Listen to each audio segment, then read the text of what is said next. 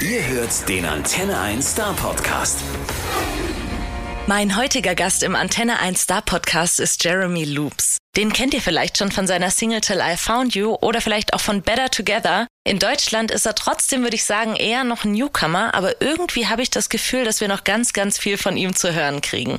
In der Podcast-Folge, finde ich, lernen wir Jeremy schon ziemlich gut kennen. Ich persönlich habe ihn als wahnsinnig bodenständig, total angenehm, aber vor allem auch total ehrlich wahrgenommen. Wir reden viel über sein Leben in Südafrika, da kommt er nämlich her und lebt auch nach wie vor dort. Wir reden aber auch über seinen doch recht späten Start ins Musikgeschäft und seine Zweifel, ob er jemals ernsthaft als Musiker durchstarten könnte. Hier und da kannst du auch schon mal ein bisschen philosophischer werden. Was er mir aber auch noch erzählt hat, ist die mega coole Story, wie er Ed Sheeran kennengelernt hat und wie es dann war, mit dem momentan erfolgreichsten Singer-Songwriter weltweit zusammenzuarbeiten. Ja, und ganz am Ende gibt's noch eine kleine Überraschung. Jeremy hatte nämlich seine Gitarre dabei und hat uns ein kleines Akustikständchen gegeben. Und wenn ihr wissen wollt, wem er den einen Song, den er bei uns gespielt hat, widmet, dann hört die Folge am besten bis ganz zum Schluss. So, und jetzt genug von mir. Ich wünsche euch ganz viel Spaß mit Jeremy Loops. I'm so glad you're here. Ooh, it's good to be here. Thank you. Thanks How are you me. doing? I'm good, thanks. I just arrived in yesterday evening from a long flight from Cape Town. It was way too long. Um, How long? Well, it, the whole thing took me 30 hours because it was like there's something wrong at the moment with the airlines. Everyone Mm-hmm. has been hearing about it. I can't figure out what the problem is exactly, but the airports are chaotic at the moment, uh, no matter where you are, Mm-hmm. Yeah. um, especially in Europe. Like we have some really chaotic places, but we had some very easy flights from Cape Town on our last trip, and now this one was long, and then we had to fly via other places. It was yeah, it took way too long. So Mm-hmm. it was long, and I'm happy to be here on German soil again, and I can now the tour starts. So yeah. Are you jet lagged? Uh, no, our time is the same. Uh, Ah. Yeah, yeah, it's Oh, perfect. Yeah, we're on the, the same time as you guys, so there's no jet lag, just tired. But I slept well last night. I'm, I'm fine. Oh, that's good. Yeah. Um, so now uh, and today we want to get to know you a little bit better. Let's get to know each other. Let's go. Yeah. Mira. I already Um, know a lot about you. I know where you're from. I, we've been speaking off air, so. Uh, if you see my script, I think I know a lot about you as well Okay. already, but Wow, maybe. You've, you've done some research, I see. Yeah. You can't trust what you read on the internet, though, you know? Yeah, so now let's uh, come See clear about um, maybe some fake news on the internet. Okay. Um, but my first question I couldn't find on the internet because you have to tell me what uh, type of guy are you? Are you um, an introvert? Are you an extrovert? What What's special about you? Who are you? What is special about you, Jeremy? I don't know. I think I did a. What do you, what do you want me to tell? I, I mean, I did like one of those personality tests when I was younger. Uh, it told me I was an ENTP. An What is that? An extrovert, intuitive, thinking, T, and I don't know what the P stands for.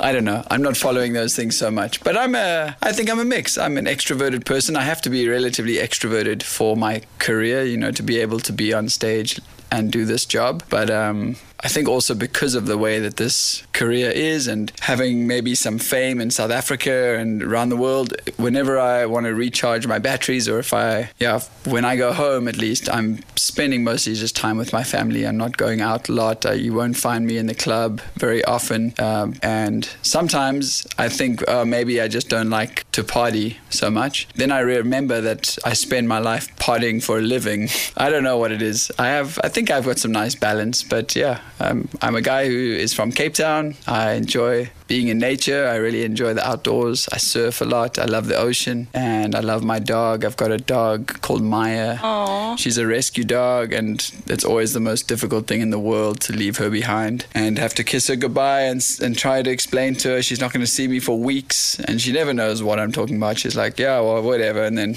anyways, so I'm still sad about the dog. But yeah, those are some things. Seven weeks? It's going to be seven weeks this tour, yeah. Okay. 30 cities, seven weeks. Oh my goodness. But still, thank you for your brief introduction. That's a pleasure. You're from South Africa. Um, that's a that's a far place, and I think a lot of our listeners, including me, have never been there before. Uh-huh. Um, what's it like in South Africa, and what's it like growing up there? Yeah, it's I love it. Cape Town is where I'm from, and we are very, very blessed to live down there. It's you know I've traveled all over the world many times over now. It's um it's one of the lovely things about making music for your career is that you are always traveling.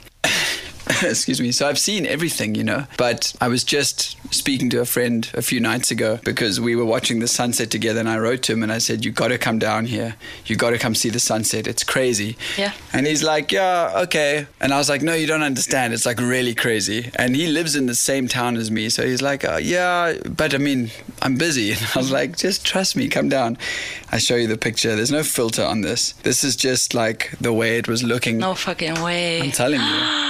Okay, so what I see in the picture is is the ocean and a beautiful, beautiful orangish, bluish light. Oh my goodness. It's Crazy, hey? Yeah. and the waves are going crazy, like beautiful waves. And I was just sitting there and I just thought, like, man, I travel all around the world and I'm always looking for to go find good waves. You know, now just recently I went to Mozambique looking for some surf because there's often really good waves in Mozambique. But then I came home just for one week. I was at home and the waves are perfection. The sunset is like beautiful. The water is like just crystal clear. And yeah, I'm very, very lucky to call this place my home. It's just Yeah. crazy. You don't So- you don't really need to travel.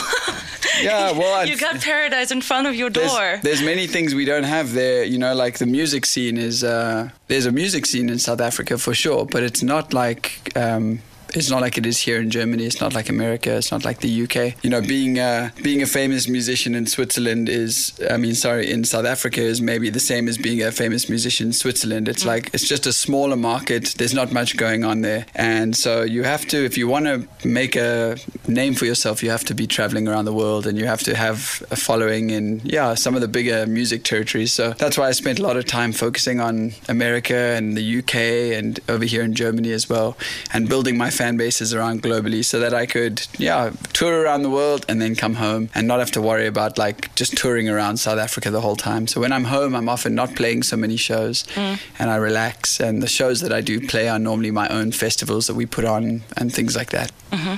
so you're staying in South Africa. That's the plan, or are you planning to move? No, no, I'm staying there for sure. No, I was from uh, from eight years ago already. I think the first record label I was working with in America, they said you must move to New York. If you move to New York, for sure we're going to make you famous. Like it. And then when I moved to, uh, I said, no, you're crazy. I'm not moving to New York. This place is this place is not where you want to live. Like I mean, I've, I love New York. I've spent months in New York, Yeah. um, and it's a great place. Don't get me wrong. I'm sure lots of your listeners have been there and love New York as well. But uh, it's no place to raise a family or make a life. It's like really a frenetic energy, like chaos the whole time. If that's what you want, you can go live in New York. If if chaos is what you're looking for, but um, it's beautiful chaos. But like and no nature, just like buildings and madness and noise and like no matter where you are, there's noise in New York. I was like, I can't live here. Come on, how do you make an album if you're living here? For me, it wasn't possible. Yeah. And then I had the same happen when I was working in uh, in the UK with the, the record labels there, and they again say, please, will you, if you move to London, like we could work a lot better together. It's always been like that. But I've always been very sure that, for me at least, a lot of the music that I write is coming from the way that I feel. The way that I feel is coming from the place that I call home. And I think um, if I lose that, then maybe I lose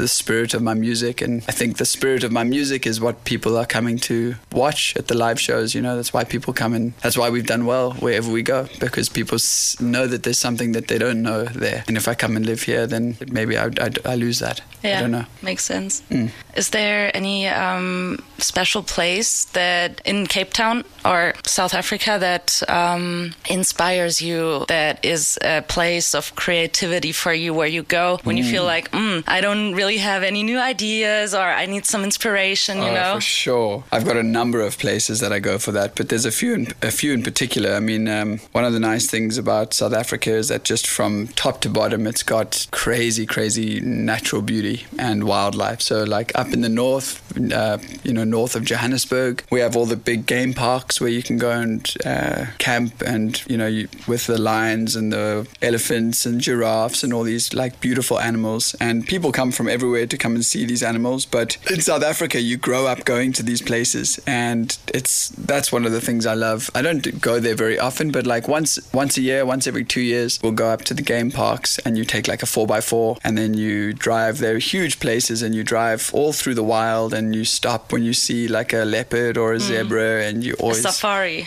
yeah, you've always got your bin- binoculars, you know. Yeah, but not the safari. Uh, I like the ones where you go on safari with an, with the company and they take you in the four x four. But I'm talking about you can also just go on your own. Yeah. Isn't Um, that dangerous? No, you as long as you don't get out the car uh, where you're not supposed to, you're fine. But um, yeah, there's road. But sometimes you'll drive right up and there'll be elephants in the road, and you have to stop and take it easy. And if they don't like you there, you have to reverse. You know, get out the way. I love going up to the bush. It's beautiful. Um, and then in Cape Town, we've got like crazy places in the deep south we call it. So like i'm from the south the deep south and down there is like the village i'm from Kommetjie Noordhoek, cape point.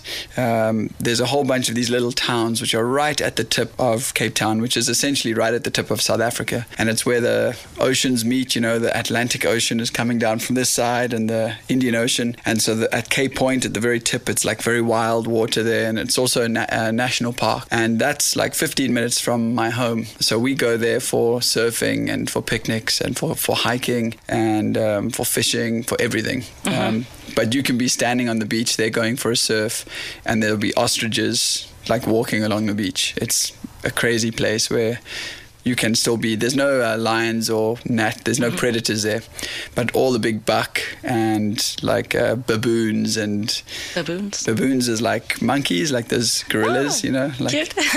uh, they're not cute. No. No? They, I mean, they look cute, but they're like terrorists. They are so good at stealing the food from tourists oh no. that they. I'm telling you, they can see. They know who's local and who's tourists. Really? Like just, and also they target. Uh, we were at. We were there just three days ago, just before I came here. We went for um, surfing in the in the reserve at Cape Point, and we heard this screaming when we were getting out the water, and it was this baboon chasing this lady and all of her friends because they want the food, Yeah. and they steal the, the picnic basket, and they literally will like sit there right next to you, and they just start like peeling the bananas and eating the sandwiches. They love chips. They open they know how to open the chip packet and they just eat the chips. It's like crazy, and um, and then we so we had to go run after them and like rescue rescue these ladies. We just said to them like if the baboons are around, you have to keep the food in your car. Like they are so good, and because they know the taste of like salt and vinegar chips, you know, they have they have they've got a taste for MSG.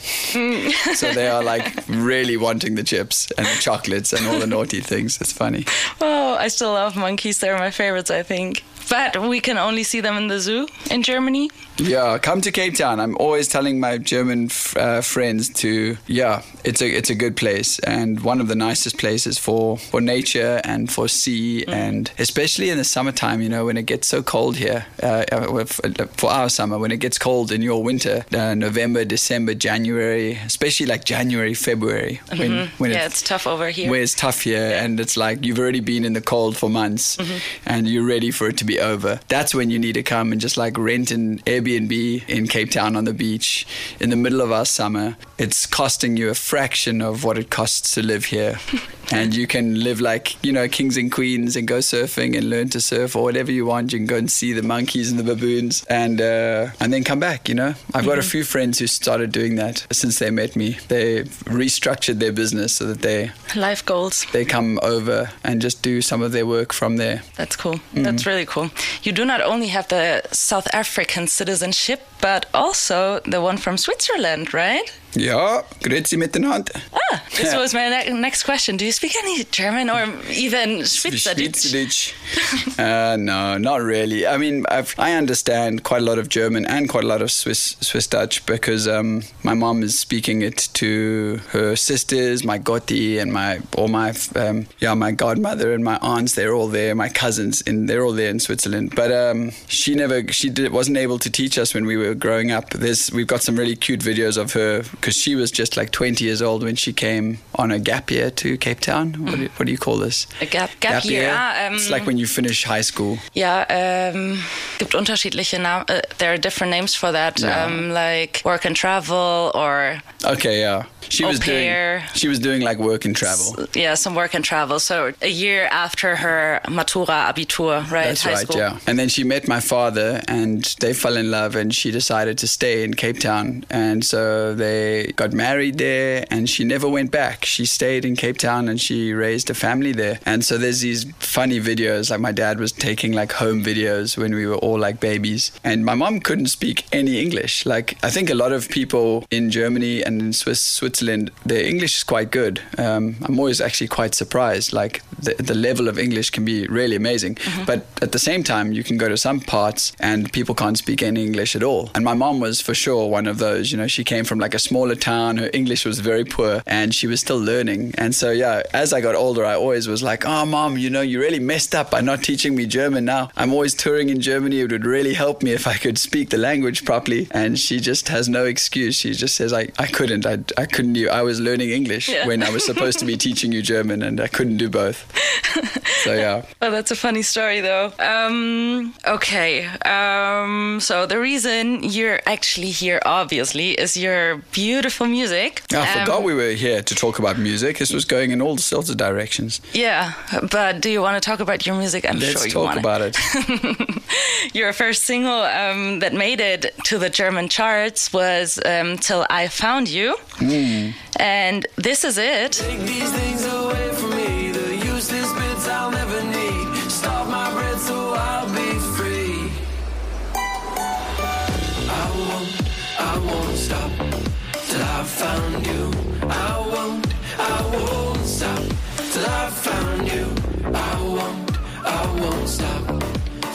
Found you. I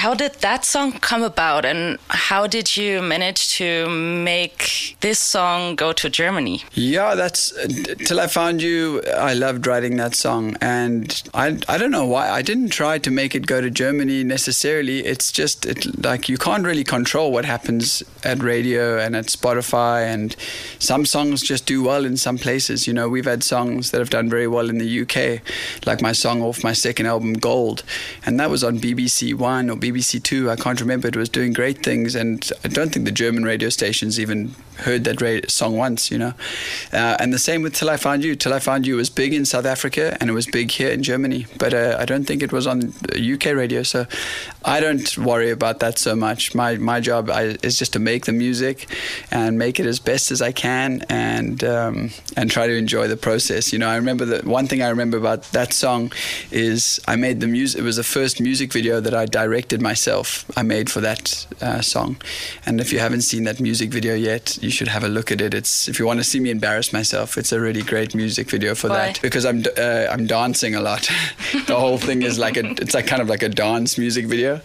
Don't you don't you like dancing? I love dancing, but it was like the I'm not a, I definitely am not a dancer, and I I've had no training in dancing. I, I dance just however I want, and this was like a choreographed dancing music video. So I had like dance trainers. Did you try to sign up for the Backstreet Boys? Uh, yeah, it was kind of not like that. No, you, but it's the right reference. It was it was funny. So and very stressful. And and then I realized when I started making the music video that directing is actually very difficult. And I had no idea how difficult it was going to be. So I was like, on the one hand, having a nervous breakdown from trying to direct the video, tell everyone what to do, and make sure we were getting all the shots. And it's like a very difficult job. And then on the other side, I was actually having to run and still do all these like choreographed dances and be in it. So I always will remember that song and that music video as being like a very crazy, stressful f- couple of days and weeks as we were making it. That's cool. But the message is um, more like to empower yourself to be yourself and to love who you are, right? Absolutely for sure. Yeah, do do the things you need to do. You know, um, there's a nice line in that song that says, um, it's the first line: "Steam train souls from the city, we loan our bones from the grave," and that's uh, that line. We loan our bones from the grave. I don't know if you know that what that word "loan" means. It means like we borrow. You take a loan from the bank. You know, mm-hmm. you borrow something. Mm-hmm we borrow our bones from the grave, you know, from our eventual death, which is coming for all of us. Um, we, we're all here on borrowed time, is what it means, you know. Mm-hmm. And so you must really get on with enjoying yourself as quickly as you can uh, it's very important for everyone right now. It's the time to Yeah. start enjoying yourself because before you know it, you'll be dead. Mm-hmm. And that's just the way it is. Uh, but people are f- forgetting this. Everyone is working so hard always for the future, for some future time, some time that doesn't exist, uh, actually. So, But the uh, time is now. the time is now. It sounds really a cliche, but for sure, it's the, it's the truth. And the older I've got, the more I've realized this, the more I've enjoyed my life, the more sure I am that this is for sure the answer. That's a beautiful message. Your latest single is called Head Start. Hmm. It's a new one. It's only one month. Yeah, that's brand new. Yeah. It's brand new. And um, let's take a quick listen to that one too. You. When I grow up, I wanna be young. Heard you got love, can I get some? Put me up a fresh start. Say, I wish I could warn, warn myself before I was born. Give myself a head start. When I grow up, yeah. When I grow up. So, what is this single about? Head Start. Heard you got love. Can I get some? Yeah, this is a. This song is like. It's almost like a song I've written to uh, my younger self. Because the the lyrics say, "When I grow up, I want to be young." Heard you got love. Can I get some? It's almost like looking back at your younger self. If you could say something to the the 10 year old version of yourself and just sit down with them for an hour like what would you say what what lessons could you give them that you've learned in your life uh, now that you know where your life went so it's that's where the idea for the song came and it's um, I'm not sure what one would really say to them exactly but I'm sure that you could give them a head start somehow For you personally, is there anything you would uh, like to tell the little 10 year old Jeremy? Well, I think kind of like we were just talking about, like I would like to tell him to uh, relax and not like um, you know we we all pick up so much baggage as we go on in this world. We worry about things that happen and we get we fall in love and we have our hearts broken and we uh, we get insecurities as we you know everyone's got trauma and it, I think a big part of like getting older is recognizing that you don't need to be defined by these traumas that happen to you along the way. Uh, you don't need to define yourself by those difficulties you've had, and um, I see it sometimes when I'm dealing with like older people. I've always been uh, v- good friends with much older people in my life and had very good relationships with my grandparents. And I take a lot of time because I know that the, for sure those they have the wisdom. You know, they've actually they've been where I've been. They've seen what I've seen. So. And whenever I speak to, even like I speak to my grandfather in Switzerland now more recently, and he, I can really sense that he's at peace. You know, he's not, he's, he talks very about the, the state of the world, and we speak about like how dark it looks like the days are going to get in the future. It doesn't look like we're heading into a very easy time in history. But he doesn't say it from a place of worry or being concerned because when you get to his age, you realize it doesn't really matter so much anymore to you. And I think that that attitude should be the same attitude we have from a much younger age. I think from that place of not worrying so much, we can do a lot more to actually help each other and to help ourselves and be uh, more part of the solutions that we need in the world rather than becoming paralyzed, mm-hmm. paralyzed by fear, which I mm-hmm. think is what happens to a lot of us. We become a, a bit too anxious to even move. It just feels overwhelming. Mm-hmm. And I think when I was younger, I used to feel overwhelmed by just everything. Yeah. Um, How did you manage to get that under control? I'm not sure I ever got it completely under control, but I think I, yeah, I don't, I don't know. I mean, I don't know what I did in specific. I, I did a few things. I, you know, I, st- I learned some practical tools like meditation and spending time in nature for me helps a lot you know if you, if I'm feeling anxious or or whatever it is.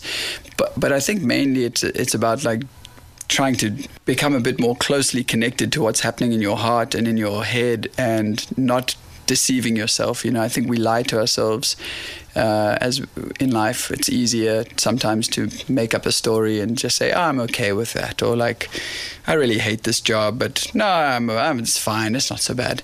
And I think yeah, sometime because I studied a I studied finance at university. I did like a totally different life before music, and uh, I, I, I always thought that music was just out of reach. You know, for someone like me coming from a small town in South Africa, I was like, what's the chances I could ever do something with music? Basically zero. So for sure, let me do something more safe like finance. And so I did four years. I did my honors degree in economics and finance and accounting and all these crazy subjects. It was very difficult at the University of Cape Town, and for four years I struggled, and it was uh, yeah a very anxious time in my life trying to do all of that. And it wasn't even what I was good at. I was actually really terrible at it because there's lots of people who are amazing at mm. those subjects and should absolutely go on to become economists and financiers or whatever it might be. But for me, it was really like not a good decision. But I was doing that because I was afraid of trying to do something that I really loved, like music. And somewhere in my last, my second last year of studying that degree, I, I started realizing that I'm, I'm going to have to be a little bit braver if I'm going to live a, a, happier life. And so I did. I started playing more music that's and I the, started. That's the point where you picked up on music, right? Pretty yeah. late. It was very late. Yeah, I was like 21, 21 years old already when I picked up a guitar. I was always in love with music before then, but I hadn't, I just thought it was like not written in the stars for me, you know. But then I think sometime I don't know if that's a saying in Germany, uh, if it's written in the stars. Yeah, yeah you, you I can thought, say that. I thought for sure it's not it's not written in the stars. And then I think as as you get older, you realize that nothing is written in the stars. You're the one writing everything in the stars if you want. And so I just started then. Yeah, I started late, 21, and uh, finished that degree. I was very stubborn, so I finished the degree so that I'd done it. But then I immediately just said, now I'm done. I'm going to now figure out uh, what I actually want to do with my life. And so yeah, it, it was a bit of a a bit of a late start, but probably for me it was the right thing. So I don't know. Maybe if I was speaking to my younger self, I would say, "Ah, you did just fine. You did it all right." mm-hmm. Maybe you have to go through all of these difficult struggles. Do you believe in um, in that? Um, I don't know if it's a motto, but um, everything comes for a reason. Yeah, like fate almost. Yeah. Ah, sometimes. Sometimes I, I don't know. I believe in a lot of things, and then the next day I don't believe in them anymore. I'm always flip flopping my ideas, but I, you know, based on how I feel. But I don't think it's necessary that everything happens for a reason. But I think everything that happens can be used for the right reasons. You know, it's like we, no matter what, how good or bad a situation is, I think one has to just always approach it um, from a humble place and and look at the situation and be, yeah, acting from a yeah, not panicking, you know, just taking taking it is, you know, if you get injured, like I've had a couple of like sports injuries, and this is a really easy time to make feel very sorry for yourself. Mm-hmm. You know, if you hurt your knee and you can't walk properly for six weeks, and mm-hmm. you're like, ah, no, everything is, you know, then you have all sorts of stories.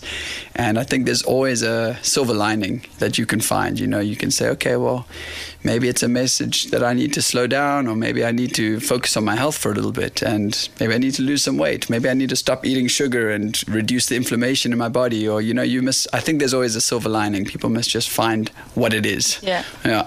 Um, let's get back to your album because I see the time is ticking. Yeah, this is becoming like a philosophical uh, radio chat. I love it. You've yeah, got some I love good it questions. Too. Um, so one of your singles on your album, the album I didn't mention yet, um, is new as well. It's called Heard You Got Love. And nice. there is um, a single on it, which is called Better Together. Mm. And this is mm. one you released before as well. And you co worked with Ed Sheeran on this single. Mm. How did that come about? And how was it to work with Ed? Uh, yeah, working with Ed Sheeran was cool. He's a great guy. Um, and yeah, it was very exciting to that that all happened. It's he came to how did it, it start? He came to South Africa to play like a festival. No, he played a stadium tour. So he played at the Cape Town Stadium and the Johannesburg Stadium and I think Durban as well. He did a talk somewhere. I can't remember. It was like a he did like a talk at one of the music schools, and the whole music industry uh, in South Africa was invited. They could go and listen to this talk he was doing. I think it was before his Cape Town show. So I went and just listened to him talk. And then at the end, there was a question and answer section. And I was right at the back, and like all the other big bands in South Africa were also there listening. And at the very end, I said, "Oh, I've, you know, I've got a, any last questions?" I said, "I've got a question," and I put my hand up. And as I started asking my question, he stopped me and he said, "Hey, I know you. You are you're the Jeremy Loops guy." And everyone turned around like, "Holy shit! Does Ed Sheeran know Jeremy Loops?" Um, and I was like, "Yeah." And he's like, "Yeah, you're a much better loop artist than I am. I've been following your stuff on YouTube." And I was like, "Whoa, cool. Um, okay, great." Um, so that was how we first met. But then after that, his bodyguards came and asked me to go backstage, and I met him backstage there. And then he invited me to come to the show that night and to the after party. So I went to the after party with him, and we ended up having maybe a few too many drinks together and just had a really great time. And um, yeah, he yeah he said he wanted to work together and we should make some songs and i was like yeah you know you don't have to say that just because you're in south africa it's very kind but you know i'm no I'm, i think he just recently like released a song with beyonce the week before or something and you know he's always working with these like crazy like a-list celebrities. Um, so i was making a bit of a joke about it you know and he was like no i'm serious i really want to write a song. And i was like okay cool. Well, if you really want to do it you just tell me when and i'll, I'll come over to the uk you know we'll do it there and uh, sure enough, like I think it was maybe six months later or something, I got a message from him saying, "I'm done with tour in November. Can you come over to my studio?" So I went over there and we we worked on I think like two or three different songs, but we both really liked this song "Better Together," and so that was the one. Yeah, we ended up recording for my album. That's a cool story. That's odd. So, and uh, if you don't know that song yet, this is the result of Jeremy Loops working together with Ed Sheeran. Enjoy. Gotta keep your head up, gotta be strong. Something not right, but we know that we're better together. Can say what they want, I'll be there for you. Gotta keep our head up, gotta be strong. Something not right, but we know that we're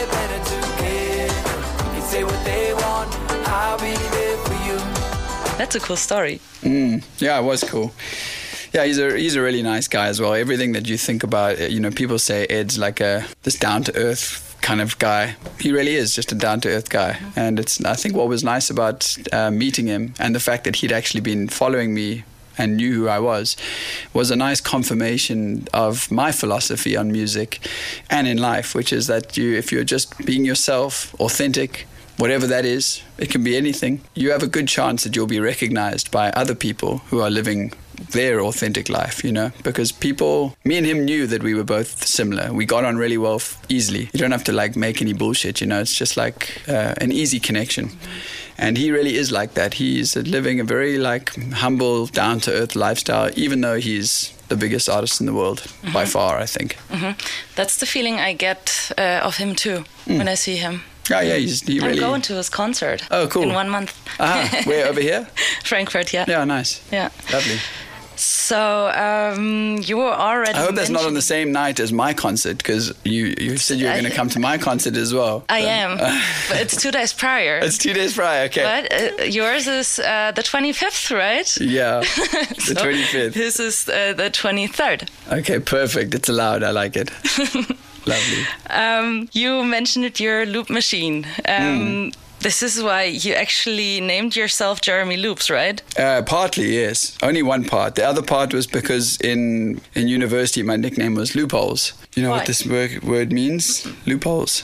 Uh, it's like if you're good at finding the finding the the cracks between the. I don't know how to explain what a loophole is in German. Um, because probably in Germany, not many people are looking for loopholes here. Uh, like in Germany, I get the feeling like you guys have there's a stereotype in Germany that people are very law-abiding. They follow the rules. You know, if there's a traffic light in the middle of the woods that's red and there's no cars around for miles, just as an experiment, uh, people would stay there until it turned green, even if it took three hours or something. You know, like um, the loopholes is like the people who are Uh, always taking the shortcuts wherever they can find a shortcut. And in South Africa.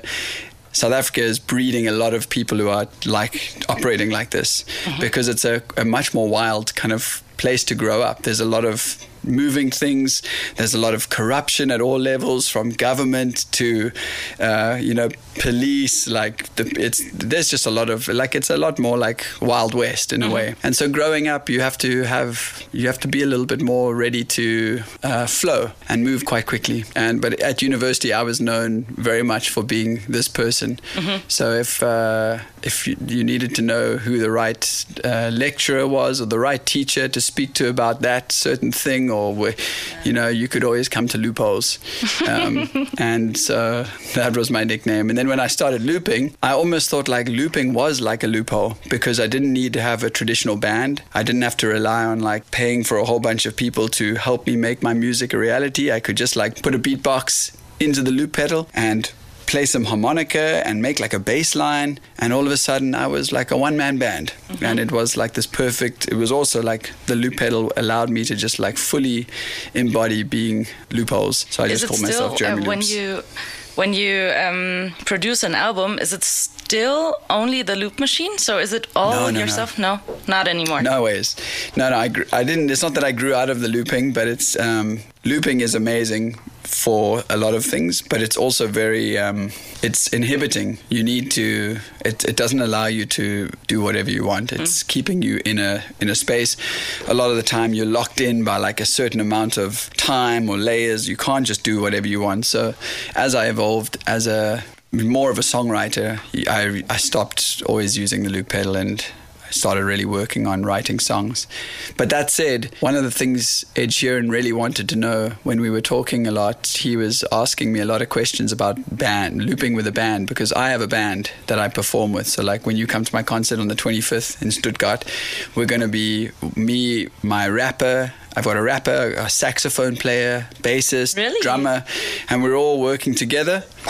But I'm also um, I'm also at some stages I'm looping them live. I do looping with the crowd, so I'm using my loop pedals still, but I also have a band. And I think Ed was quite interested in this because he was for many years always just performing just him and his loop pedal. And now more recently I've seen that he's got a band on stage with him. Mm-hmm. I don't know for sure if he's traveling with them or if he'll have the band, but so I, now I understand why he was so interested about that. He was interested how do you make the looping work with a band because there's quite a lot of technical difficulties like who follows who and how to get the timing right and the, te- the technical aspect of it. So yeah, it's very cool to see that he's brought a band on stage with him as mm-hmm. well.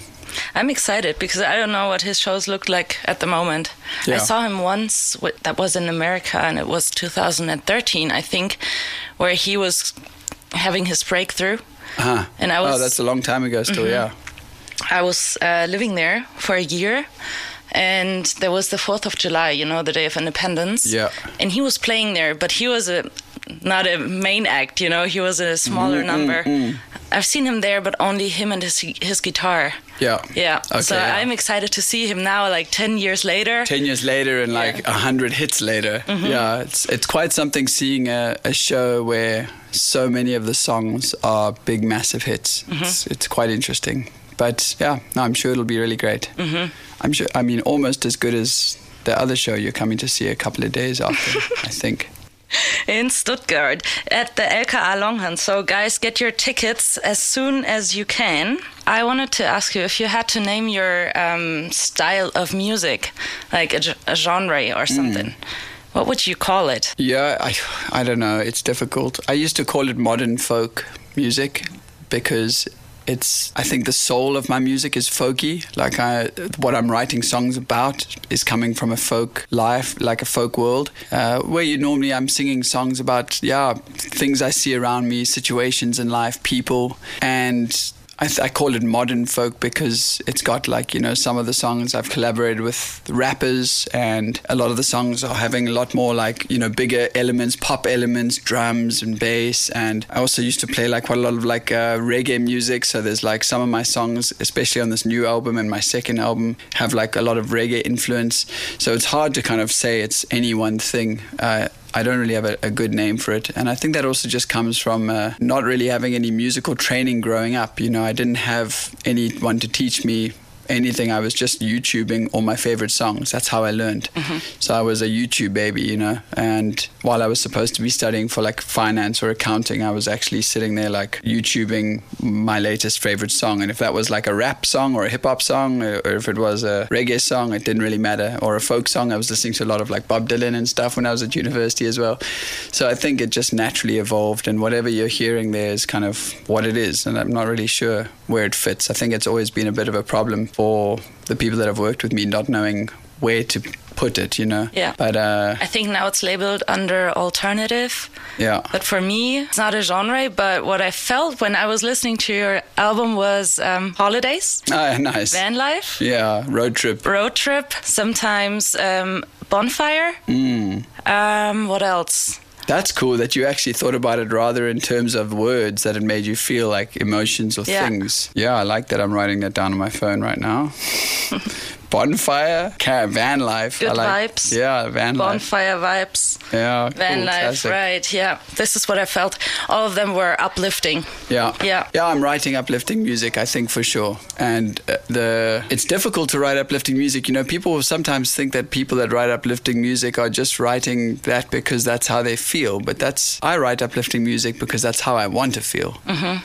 Not because that's how I feel all the time. So when you don't feel good, you listen to uplifting music rather than eh, sad songs. Absolutely. Yeah. And and that's not the same for everyone, you know. Some people some people feel sad and they want to listen to sad music. Or some people feel happy and they want to then listen to sad music. But I was never that I was never that guy. Like I I never, you know, there's a lot and sometimes it's not that I don't sometimes I want to listen to some more like sadder songs or stuff that, you know, takes me in a different direction, but my relationship to music is I I use it to give me energy. So like before I go surf, I want to listen to music that makes me have energy and power and get excited. Uh, or before I get on stage, you know, I listen to music before I go on stage. What do you listen to? Yeah, I listen to uplifting stuff, all sorts of stuff, like a lot of even reggae stuff, stuff that just makes me feel like, oh, let's fucking go, you know, because I you need to have energy to get out there, and so and before a show, there's a lot of anxiety. You have got nerves. Maybe you're struggling with your voice that day. Maybe you're feeling a bit tired. Maybe you're like six weeks into a tour and you've already played 30 shows and you like have no energy left. So I'm using music really to give me that li- that fuel for my life, you know. And then I, I, when I make music, I want to do the same thing. I want to give that to other people, uh, you know. And I, I think a lot of people use my music for that exact reason, which is perfect because that's the relationship I have with with music. Beautiful. Mm. Um, do you have any idols or who inspires you? There's a few. I mean, um, I'm one of those. I think like I don't know if it's a. It seems to me like it's almost a personality trait. You know, you were asking what sort of guy am I earlier on, and this is one of those things that's very divisive. Like you have people if you're driving in a road trip in the car who change the song all the time, and some people who want to hear the whole song and they're like, "Hey, don't change don't change the music until the song is finished, you know? And I'm always like fighting in the band, we like while we're on the road. I'm one of those guys. I'm the guy like changing songs uh, and making everyone, you know? Yeah, and you're, and you're maybe the opposite, you yes. know? Yeah. Absolutely. So I'm like that. I, ch- I change songs and I move around. I'm like, I love lots of different styles of music. And like the one I want to say, oh, you won't believe this piece of classical music I found. It's so beautiful. Like, listen to this. And then the very next song is like a hip hop song that I love or something like that. So my art, my, the people that inspire me are really like very varied. But there's one guy that I've always enjoyed a lot and his name is Andrew Bird. And Andrew Bird is a violin player from United States and he plays also he's a loop artist. He's one of the guys that i used to learn from when i was like youtubing way back. And he's incredible. He is like so prolific. He's made so many albums and his stuff just gets better and better. And he's not very well known. I mean, he is in in his circles, mm. but he's almost like he's the musician's musician. You know, he's like not very popular, like known on a on a popular level. But like I know that like there's a band that I like, Iron and Wine. Do you know Iron and Wine? An amazing band. You know, it's kind of like uh, do you know Mumford and Sons? So like Mumford and Sons were very inspired by a guy called Johnny Flynn. Do you know Johnny Flynn? No. See, so if you like Johnny, if you like Mumford and Sons, you'll love Johnny Flynn Okay. because Johnny Flynn came before Mumford and Sons, and Marcus Mumford was a big fan of Johnny Flynn. Okay. And so when Mumford and Sons became like big and were doing really well, they actually got Johnny Flynn to kind of open up for them, and he went on tour with them. But he was like, uh, he's a real musician's musician as well. You know, like he's writing very clever lyrics, very beautiful melodies, and very good songs. But maybe not always having enough pop sensibility, not always understanding how to make those songs like do really well. And Mumford and Sons could come along and go like, we know how to do this and make a bit more sense of it. And in a way, there were a lot of bands like Iron and Wine, like Bon Iver, and bands like that who I think looked at what Andrew Bird was doing and were able to kind of, you know, he's like one of those guys where I think a lot of musicians would not say it, but there are a lot of them are watching what he does. That's 'cause he's- interesting. He's, amazing. Um, but yeah, I've always been a fan of his. He's a ridiculous. Uh, violin player, and you can go and watch his like live performances on KEXP. Do you know KEXP? It's a very famous KEXP. yeah. Yes, I do. Yeah, it's a mm-hmm. famous radio station in the mm-hmm. States mm-hmm. who are very well known for doing beautiful live performances. And it's those are very showing because like if a if someone can do a very good live performance completely acoustically, it's very special. And he does them in the round. You know what it's I don't know what it's called uh, in German. If you play in the round, it means one microphone. yeah. One microphone and the, the musicians are all around the microphone. And it's all about like the sound is about how far they must, you know, the bass guitarist must be a further back. The drummer, the drummer is in the corner of the room and the singer is over here and the, the person doing harmonies is like, you know, it's it's very technical, like, Cool. and it takes a lot of skill. It's not like they each get their own sound. Um, they perform a lot like that, and I just I can't believe that they can do it so well. Mm. Do you like um, classical music? I do not, uh, not as much as my girlfriend does. She uh, is a classically trained pianist, so she's uh, the one always listening and playing classical music in the house. So to be honest, I I don't really do much of it at all. I just it's balanced out by the fact that she's always doing that, so I don't get involved too much. I see. Have you been live on on air? Yeah, yeah. On the radio? Yeah. many times. Yeah, in South Africa, most of our radio is live. Yeah, I think just because it's less editing and I, I don't know. Yeah. Get back to your album after this interesting and inspirational talk about different stuff. I heard You Got Love is uh, the title of this album. Um, what do you mean by this title? Heard you got love. Yeah, I, I the title means like it's coming from that uh, the lead single, which I think is just like you were saying is just coming to radio now. Head Start, and the lyrics of the first part of that song go. Um, when I grow up, I want to be young. Heard you got love. Can I get some? Hook me up a fresh start. Like, if I could just get some of that love from you, I would for sure have a fresh start in life it's kind of referencing the fact that like things have become so difficult in this day and age and i think things are just getting more difficult. Like we've um, too many things are broken about the world nowadays. Um, politics is broken. Our environmental situation is completely broken. Uh, and there's a lot of you know the third world countries like developing countries are struggling and the first world countries don't even know how to start thinking about how to help them. Everyone's turning inward. Everyone wants to become more nationalist. Fascism is on the rise. There's wars breaking out. And this time of like relative peace that we've come from now is over. And it's a it's a scary thing. As an artist i feel like i'm often i'm very connected to what's going on in the world because i travel everywhere and i play shows for people all around the United States and then all down in Australia and New Zealand and then I'm in Asia and then I'm all around Europe and then I'm home in South Africa all in the space of a year. And I get to see everyone and feel all of their energy and feel the hearts of people. And you can feel that we're heading into these really difficult times, you know. And music is going to be an important part of that. I can feel that for sure because I think music has always played an important role to remind people how it how they need to feel mm. and what's important in life because it's so easy to yeah become afraid and become overwhelmed by this this global chaos uh, and the way that I feel when I'm like surrounded by music and especially when I'm at a live concert like surrounded by songs and people and and dancing and singing together with people this is like the essence of what it means to be human you know? This is like some of the most uh, transformational experiences I've had in my life are coming in those moments where I just uh, forget about all the fear and I remember. And heard you got love uh, speaks to that in a way for me where I'm you know it's almost like a few years ago it was easy to find lots of people who had love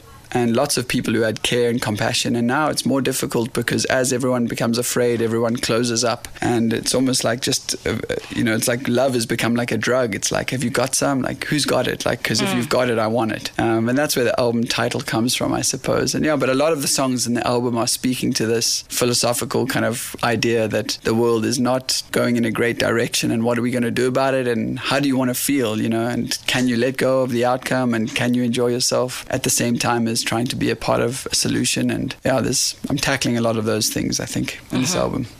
But still, it sounds uplifting, even though they're Yeah, it's upli- it's supposed to be uplifting. Yeah, Yeah. It's, these issues that we're facing are not supposed to be so scary. It's like it's as for as difficult and dark a time as we're moving into now. Uh, it was much more difficult 50 years ago, 100 years ago. It's always it's always still getting easier. It's like the world is complicated, but it's also never been so beautiful. It's never been so peaceful. And uh, our great grand- grandfathers and grandmothers were having a much more difficult time than we are. So we have a lot to be grateful for, um, but we still have to figure out how not to become overwhelmed by by everything. You know. Is there any song on the album that you would consider being your favorite song? Oh, for sure. Which one? Uh, there's a song called uh, "This Town" featuring Ladysmith Black Mambazo. Which is, I think it's song number eight. And that song was really special to make because it's, um, I don't know if you know Ladysmith Black Mambazo, but they're a choir in South Africa and they're very famous. They've won like four Grammys and they were, I suppose, most famous for the work they did with Paul Simon. Do you know Paul Simon? Paul Simon had a very famous album called Graceland. And that song, that album was made with Ladysmith Black Mambazo. And it's got like this beautiful choir from the beginning to the end of the album is like all Ladysmith. They're a revol- revolution band. Um, and I got to collaborate with them and make this song, uh, This Town. And it's just one of my favorite songs in the world. I can't, I'm so grateful that I got to work with these guys and, and make this song. So I would say um, let's listen to your favorite song of your album. This is This town, let's go, baby. You. He said, In this town,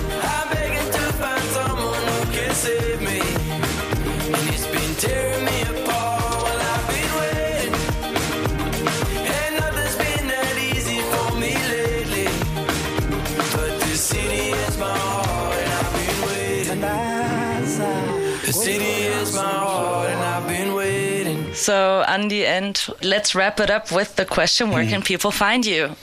Where can people find me? Anywhere they would like to. I'm all over the internet. I'm all over uh, social media. You can just search Jeremy Loops uh, and you'll find us anywhere. And yeah, we have a lot of shows coming up. I think in the next had like a lot of bands have played that that room. So you guys have quite a a thriving music scene in this city. I think um, there are not as many local musicians that make it to become Big bigger, enough, you yeah. know. Yeah. But um, everybody's coming here to play for us. Exactly, the bigger bands come through. Yeah. That's what I noticed on the wall. I was like, I know a lot of these big bands, and I was really surprised. So, yeah, we've got that show in Stuttgart on the 25th of September, and it would be lovely to see you all. I hope you can all make it. And otherwise, I know we're playing shows in like Frankfurt and Berlin and Cologne, and I'm sure some other places that I'm forgetting. Hamburg, we have shows, but I think that's all quite far away from your audience here. So, yeah, hope to see you guys at a show one day, and thanks for having me on. Thank you for coming by. It was a pleasure to meet you and to talk to you and to get to know you. Yeah, we really went. This was a we really went in. This was not just a normal interview at all. This was a philosophical conversation. Thanks, Mira. All right, this is a special. This last song uh, I'm gonna play for you guys is the first song of this new record, and it's called "It's All Good." And I'm just playing it as a special request for Mira, who's the lady that I did the interview here at the station today. She said it was her favorite song. So I said I'm going to play it for her. And uh, it's obviously one of my favorite songs because I put it number one. It's a song about remembering that even though things are confusing and difficult right now, uh, it's going to be fine. It's all good. It really is. The human condition is that is such that it'll keep moving and we'll be fine. And uh, it's going to go like this.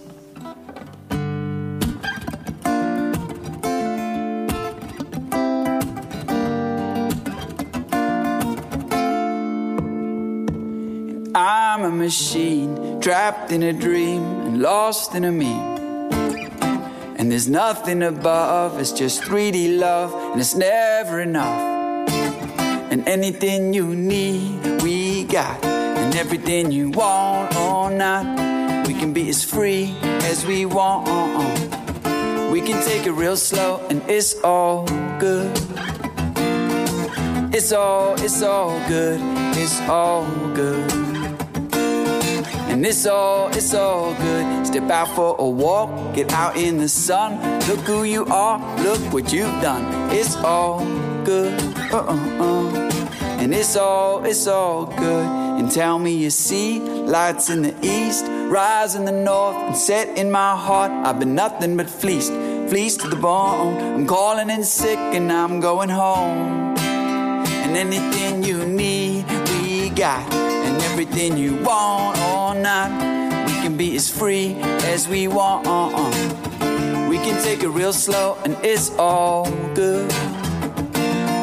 And it's all, it's all good, it's all good. And it's all, it's all good. Step out for a walk, get out in the sun. Look who you are, look what you've done. It's all good. Uh-uh-uh.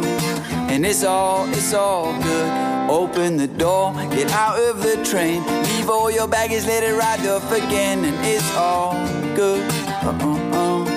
And it's all, it's all good. Yeah, yeah, yeah.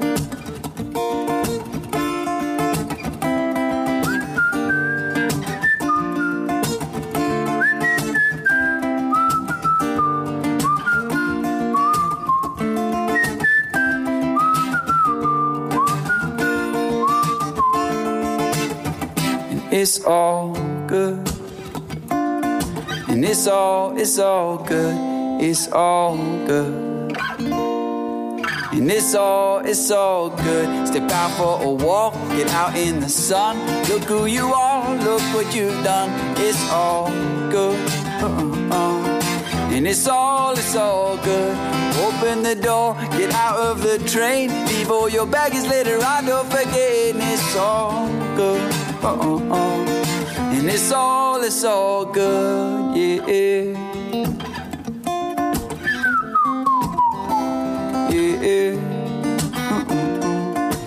It's all, it's all good. Der Star Podcast bei Antenne 1.